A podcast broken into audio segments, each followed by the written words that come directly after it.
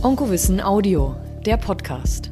Neueste Entwicklungen, Standards und Trends aus der Hämatologie und Onkologie.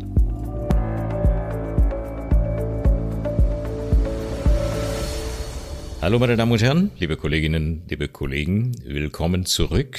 Wir freuen uns über die Treue beim Zuhören und wir freuen uns sehr, dass gerade diese Staffel zum multiplen Myelom besonders gerne angeklickt wird und ähm, ich freue mich auch heute mal wieder mit äh, dem Kollegen Maximilian Merz von der Uniklinik in Leipzig verbunden zu sein. Hallo Max, schönen guten Tag. Hallo Friedrich, vielen Dank für die Einladung.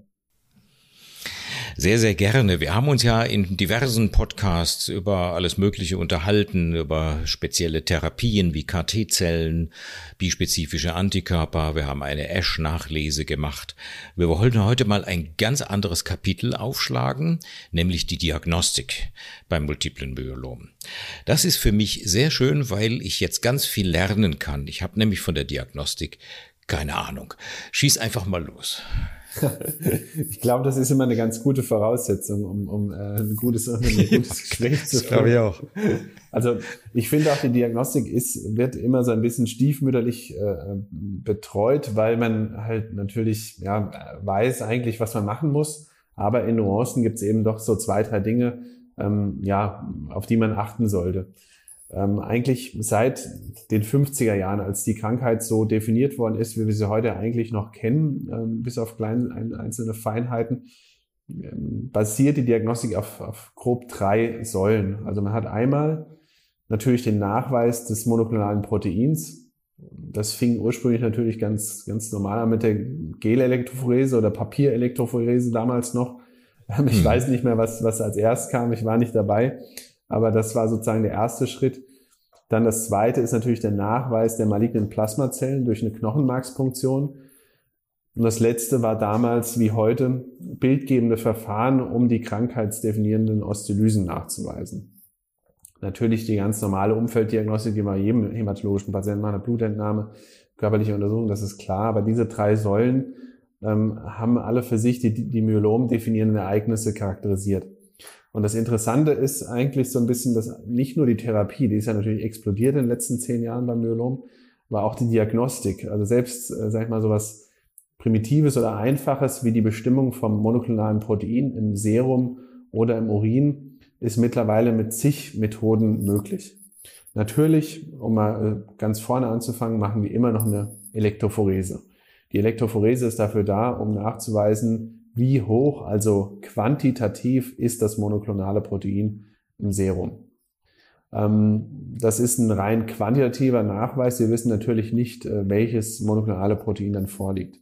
Dann erste Message ganz wichtig. Wir brauchen dann eine Immunfixation, um eine qualitative Aussage zu treffen. Das heißt, welches Immunglobulin liegt vor? Ist es ein IgG? Ist es ein A? Oder was, was, was selteneres? Ist, ähm, IgG und A sind ja, machen 70 Prozent Myelom-Patienten oder Patientinnen aus. Und dann eben, welche Leichtkette ist betroffen, Kappa oder Lambda. Oder es ist so, dass nur Leichtketten betroffen sind, dass Benz-Jones-Myelom dann vorliegt, also nur eine Kappa- oder Lambda-Expression. Ähm, ganz wichtig, die Immunfixation ähm, wird, sehe ich immer mal wieder, dass das regelmäßig wiederholt wird oder bestimmt wird. Ähm, eigentlich da kann man wirklich sehr, sehr viel Geld sparen, gerade auch im Krankenhaus bei stationären Patienten. Es gibt nur zwei Situationen, wo man das durchführt. Einmal bei Erstdiagnose, um zu wissen, welches Myelom haben wir hier, IgG Kappa, IgA Lambda und so weiter. Und die zweite Situation, das ist wirklich das einzige, wo man es wiederholen muss, ist zur Bestimmung der kompletten Remission. Es gibt sonst, man kann mir E-Mail schreiben, wenn, wenn eine andere Meinung herrscht, aber es gibt keinen Grund, die Immunfixation sonst zu wiederholen. Und man möchte, ganz ketzerisch möchte ich jetzt mal sagen, man muss sie eigentlich nie wiederholen, weil wenn man eine komplette Remission bestimmen möchte und heutzutage vielleicht sogar die Möglichkeit, eine, äh, eine MRD-Diagnostik zu machen, dann reicht eine Knochenmarkpunktion mit einer Faxanalyse und dann, wenn man so keine, keine Plasmazellen nachweisen kann, ähm, kann man sich sicher sein, dass die Immunfixation wahrscheinlich auch negativ sein wird. Natürlich im Rahmen von Studien muss das gemacht werden. Ähm, dann monoklonales Protein kann man natürlich ähm, noch die Leichtketten quantifizieren. Das ist insbesondere für den longitudinalen Verlauf schon sehr, sehr interessant, gerade was die Nierentoxizität betrifft. Das heißt, der freie Leichtkettentest im Serum und Urin sagt uns sehr, sehr viel darüber aus, ob eben ein Gefahrenverzug ist, was die Nierenfunktion betrifft. Wenn zum Beispiel Leichtketten nur leicht erhöht sind bei 100, 150 Milligramm pro Liter im Serum, kann man davon ausgehen, dass kein, keine große Gefahr für die Niere besteht. Aber manchmal gibt es eben eine Diskrepanz zwischen Schwerkettenexpression und Leichtkettenexpression. Wenn die Leichtketten dann, sag ich mal, im vier- oder gar fünfstelligen Bereich liegt, dann weiß man, dass eben die Niere in Gefahr ist und akutes Nierenversagen aufgrund von einer neudiagnostizierten oder refraktären oder äh, relabierten Erkrankung auftreten kann. Ähm, das sind jetzt zwei Tests, die ja, überall erhältlich sind, sage ich mal, oder drei Elektrophorese, freie Leichtkettentest und Immunfixation, aber auch da gibt es Weiterentwicklung. Es gibt den Heavy Light Test der Firma Binding Site, da kann man sozusagen nur die pathologische monoklonale Schwerkette nachweisen. Das hat ja aus wissenschaftlicher Sicht natürlich viele, viele interessante Punkte. Man kann differenzieren, wie viel polyklonales IgG zum Beispiel gebildet wird, wie viel monoklonales IgG. Das kann zum Beispiel bei Infektneigung auch triggern, ob man substituieren muss und so weiter und so fort. Das kann einem mehr darüber aussagen, ob wie tief die Remission ist, weil die Elektrophorese ja nur eine Approximation des M-Proteins. Ähm, der Heavy Light Test sagt einem wirklich, wie viel Schwerkette da ist. Und ähm, dann gibt's natürlich in Zukunft dann auch die Massenspektrometrie. Das, das heißt, man, man kann wirklich ähm, die feinste Spur von monoklonalen Proteinen mit der Massenspektrometrie sowohl im Serum als auch im Urin nachweisen.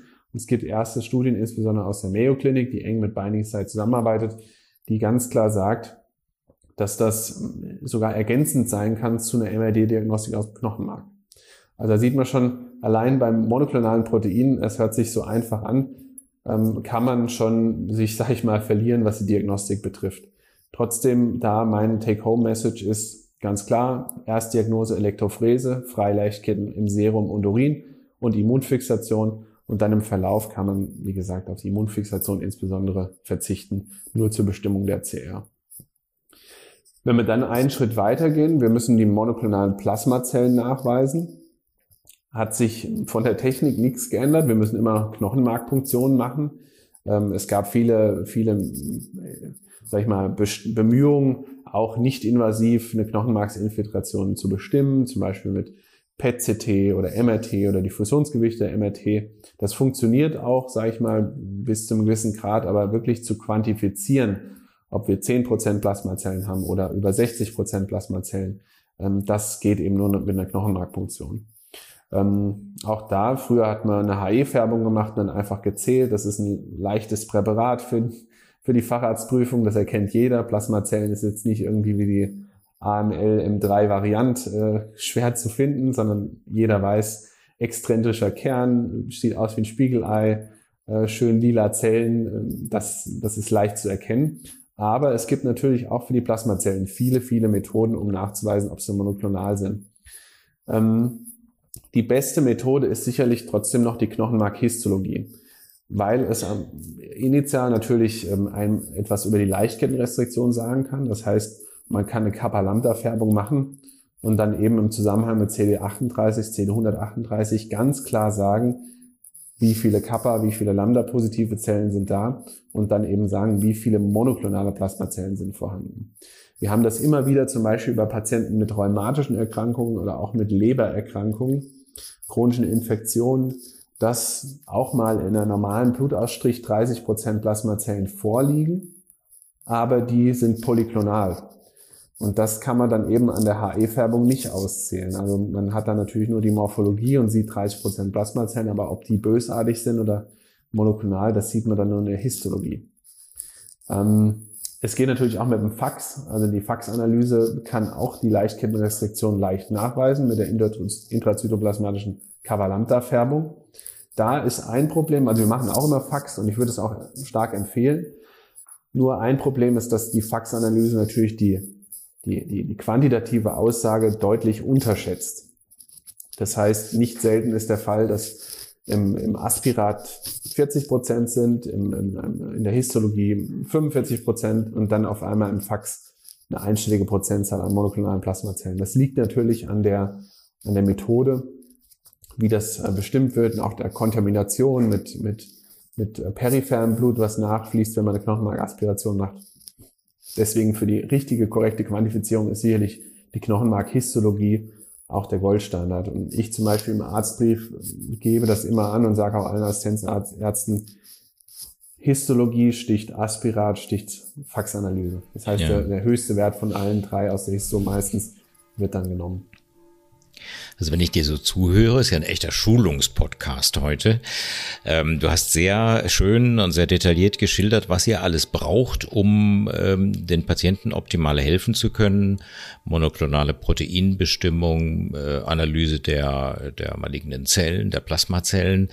Ich stelle mir natürlich die Frage, weil ich äh, mich ja viel mit, mit neuen, innovativen digitalen Tools beschäftige, ob eine künstliche Intelligenz in der Lage wäre, aus der Bildgebung Umgebung bei Myelompatienten etwas vorherzusagen. Äh, wir wissen ja, wie weit mittlerweile KI-Programme schon gediehen sind. Es ist ja möglich, zum Beispiel, das ist etwas, worüber ich gerade was gelesen habe, bei kolorektalen Karzinomen, Mismatch Repair Defekt, Mikrosatelliteninstabilität, äh, sozusagen vorherzusagen, alleine aus einem histologischen Schnitt. Da stelle ich mir die Frage, ähm, ob sowas beim Myelom auch in Arbeit ist. Äh, gibt sowas schon? Wir reden gleich auch noch über die klassische Bildgebung, aber ähm, nach dem, was du gerade geschildert hast, drängt sich mir erstmal diese Frage auf. Ähm, äh, ihr, du hast gerade gesagt, ihr punktiert immer noch. Das hat es bei mir schon vor 40 Jahren gegeben, Knochenmarkpunktion.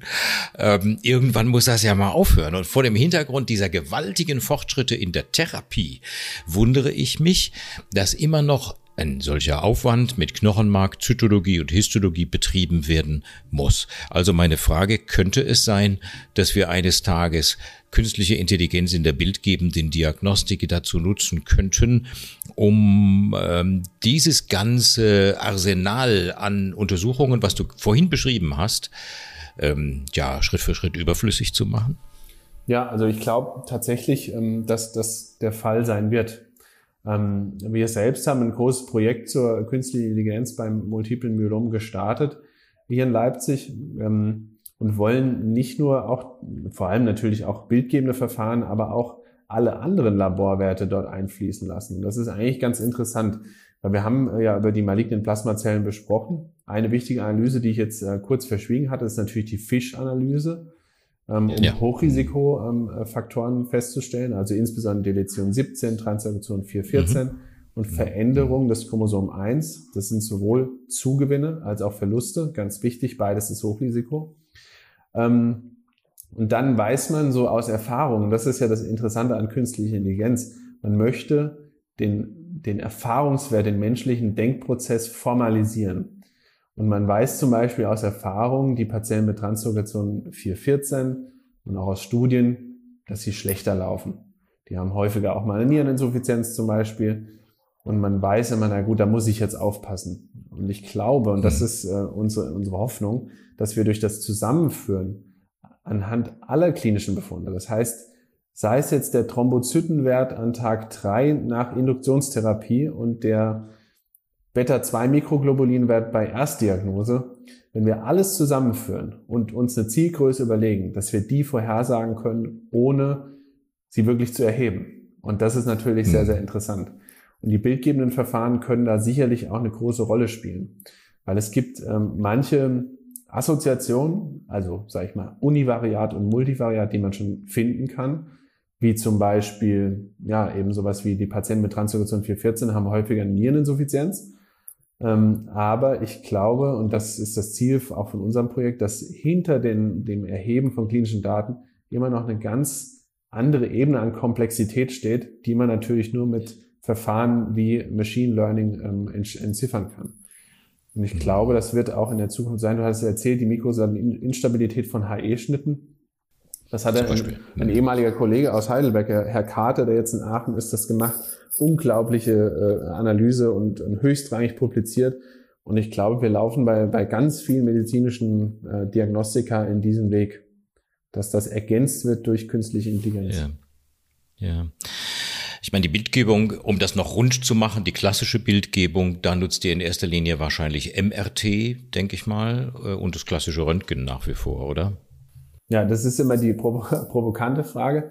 Also ganz klar kann man sagen, dass dieses Röntgen nach Pariser Schema nicht mehr durchgeführt werden sollte, weil eben mhm. die, und das ist auch in allen radiologischen Praxen eigentlich ähm, etabliert, die Low-Dose-Ganzkörper-CT das abgelöst hat. Mhm. Das heißt, eigentlich, ich ordne nur noch Röntgen an, wenn es zum Beispiel um Nachweis von pathologischen Frakturen geht.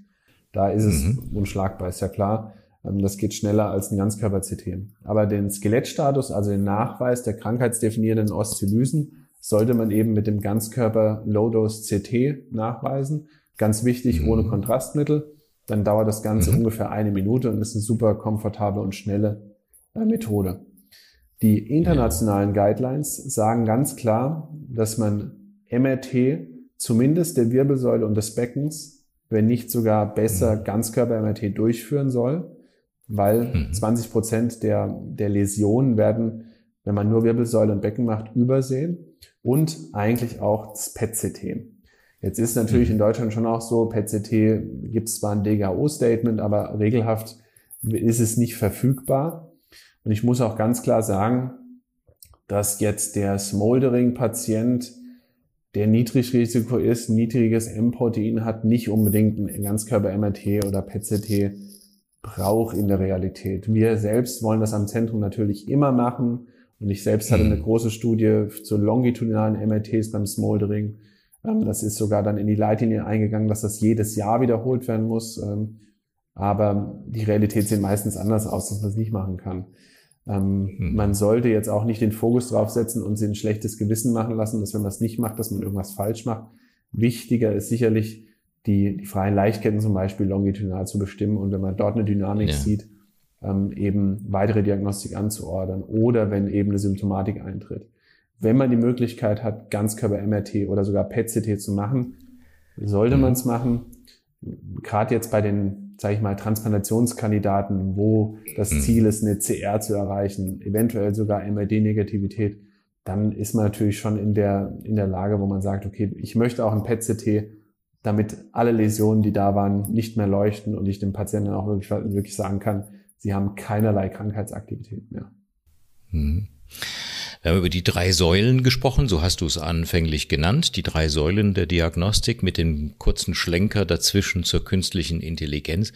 Weißt du was, ich glaube, ich habe das Bauchgefühl, dass wir in den nächsten Jahren bei den kommenden Ash-Kongressen einen ähnlichen Hype in der Diagnostik erleben werden, wie wir es jetzt gerade wieder erlebt haben äh, im Bereich der Therapie. Ich glaube, das wird der nächste große Quantensprung werden. Wenn ihr alles das, was du vorhin ausführlich beschrieben hast, in einen Topf einer künstlichen Intelligenz werft, Laborparameter, Zyto, Histologie, äh, Immunfixationsergebnisse, äh, was weiß ich, alles rein, Bildgebung auch. Und dann sagt eine künstliche Intelligenz wahrscheinlich noch viel präziser voraus, was ist es für ein Myelom, welche Art, welche Intensität der Therapie braucht es. Und wahrscheinlich wird auch sowas wie Therapiedauer oder Sequenz von bestimmten Therapieoptionen dann von so einer KI vorhergesagt. Oder ist das zu utopisch gedacht? Also es ist äh, zwar utopisch gedacht, aber ich glaube nicht zu utopisch weil ähm, das Interessante, und äh, ich hatte es ja schon erwähnt, wir haben ein eigenes Projekt hier, jeder kann das sogar online auschecken sozusagen. Das ist ja. kite.health, die äh, Seite. Ähm, das ist genau unser Ziel eigentlich. Ja. Es geht primär darum, mhm. äh, die Daten zu integrieren, um dann eine Therapieempfehlung zu machen, die am besten sozusagen für diesen speziellen Patientenfall ähm, zählt. Was aber die Zukunft natürlich auch sein wird bei den asymptomatischen Erkrankungen. MGUS, Smoldering, wirklich durch eine integrative Analyse mit Hilfe von ähm, AI-basierten äh, äh, Logarithmen zu sagen, sie werden niemals progredient sein oder sie werden innerhalb von zwei Jahren zu 80 Prozent progredient. Deswegen müssen wir sofort anfangen zu behandeln. Und ich glaube, diese, hm. diese, diese univariate Betrachtung von Risikofaktoren und dann daraus eine klinische Konsequenz zu ziehen, das macht ja auch kein Arzt tatsächlich. Keiner sagt ja, hm. ihr, ihr HB ist neun und deswegen treffe ich jetzt mhm. die Entscheidung. Der sieht, ja der Patient kommt an, an Unterarm-G-Stützen rein oder äh, ist Marathonläufer und ist super fit und, und, ähm, und hat den und den HB und hat die und die bildgebenden Verfahren und hat die Fischanalyse. Also das, was ich finde es immer ganz wichtig, man, man, man darf nicht so tun, als ob die künstliche Intelligenz den Arzt ersetzen wird. Aber es gibt ein super Zitat, der Arzt, der künstliche Intelligenz nutzt, wird den ersetzen, der keine nutzt. Ich glaube, das ist äh, ein ganz entscheidender das Punkt. Ist ein super, das ist ein super Satz, ja. Ähm, lass mich noch ähm, eine, ich sag mal, rein ärztliche Frage zum Schluss stellen. Welche Rolle spielt das klinische Bild noch? Wir haben über harte Parameter gesprochen, Laborwerte, ähm, über äh, Bildgebung. Also ihr habt wirklich viele harte Parameter, die ihr da reintut sozusagen in die Gesamtanalyse. Egal, ob es eine KI macht oder nicht, äh, eigentlich nicht egal. Auf Dauer sollte eine KI hinzugezogen werden. Aber das klinische Bild, welche Rolle spielt das denn eigentlich noch? Ob es ein symptomatischer, ein asymptomatischer Patient ist, wie, wie stark die Symptomatik ausgeprägt ist, das Alter, die Komorbidität. Ich denke jetzt mal so ganz banal, ganz ärztlich. Welche Rolle spielt das alles eigentlich? Ja, das ist beim Myelom eigentlich einer der wichtigsten Punkte. Also die Therapieintensität setzt sich ja wirklich nur aus dem Allgemeinzustand und aus dem aus der Symptomatik zusammen. Es gab viele, viele ähm, ja, Bemühungen, auch das zu formalisieren. Also es gibt verschiedene Scores, die natürlich dann über ECOG und Charleston Comorbidity hinausgehen. Es gibt sogar einen myelomspezifischen Frailty Score, der zum Beispiel auch von Frau Engelhardt aus Freiburg entwickelt worden ist. Und ähm, man sieht, dass eben zum Beispiel die, die Gebrechlichkeit des Patienten einen höheren Einfluss aufs Gesamtüberleben teilweise hat als zum Beispiel das Vorliegen einer Hochrisikozytogenetik. Und das mhm. ähm, hat natürlich zwei Effekte. Einmal, weil die Begleiterkrankungen signifikanter sind. Das heißt, jemand, der eine, eine ischämische Kardiomyopathie hat, lebt kürzer als der, der es nicht hat. Aber eben auch die, die zumutbare Therapieintensität nimmt mit zunehmender Begleiterkrankung oder Gebrechlichkeit ab. Und dadurch verschlechtert sich dann die Prognose. Und ähm, das ein bisschen ein paradoxes Bild beim Myelom entsteht natürlich dadurch, dass die, dass die Studien häufig bei jüngeren Patienten durchgeführt werden. Transplantationsstudien wurden jahrelang nur bis zum 65. Lebensjahr ähm, äh, geöffnet. Und das mittlere Erkrankungsalter ist nun mal über 70. Und gerade auch die niedergelassenen Kollegen haben und Kolleginnen haben so viele Patienten und Patientinnen, die 80, 84, 85 sind. Und, und jetzt gerade auch hier in Leipzig haben wir sehr, sehr viele äh, Patienten, die nie in irgendeine klinische Studie kommen könnten. Aber selbst auch ja. da sieht man, dass der Therapiefortschritt auch diese Patienten erreicht, weil eben nicht nur, sag ich mal, eine, eine Monotherapie mit Bordezimib möglich ist, sondern mittlerweile auch DARA gut gegeben werden kann bei den Patienten und Patientinnen, ähm, so dass wir mehr Optionen haben. Aber wie du gesagt hast, die, der, der Allgemeinzustand, die, die Gebrechlichkeit, hat immer noch einen riesen, riesen, riesen Einfluss darauf, was wir überhaupt mit dem Patienten oder Patientin machen können. Übrigens auch, was die Diagnostik betrifft. Ich meine, ich kann mich jetzt hier mhm. outen, aber ich weiß jetzt nicht, ob ich die 81-jährige Patientin unbedingt eine Histologie mache oder nicht vielleicht doch es mir reicht, naja, wenn ich eine, ein Aspirat habe ähm, und eine Fischanalyse, mhm. dann reicht mir das eigentlich schon. Ja, oder auch ja. das PET-CT bei der, bei der 83-jährigen Patientin würde ich jetzt auch nicht unbedingt forcieren. Okay, ja. Max, immer wieder ein großer Gewinn mit dir zu sprechen. Vielen, vielen Dank für diesen Diagnostik-Podcast. Mal was ganz anderes. Wir haben viel gelernt, also ich auf jeden Fall, aber ich bin sicher auch unsere Hörerinnen und Hörer. Vielen Dank fürs Zuhören, meine Damen und Herren, Ihnen allen und dir, Max, vielen Dank für das heutige Gespräch. Bis bald. Super, vielen Dank. Bis demnächst.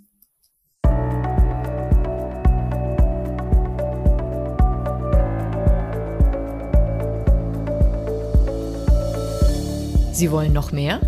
Kein Problem. Schnell und kostenlos registrieren und Zugriff auf das gesamte Angebot von onkowissen.de erhalten. Geht ganz einfach. Der Link ist in den Show Notes.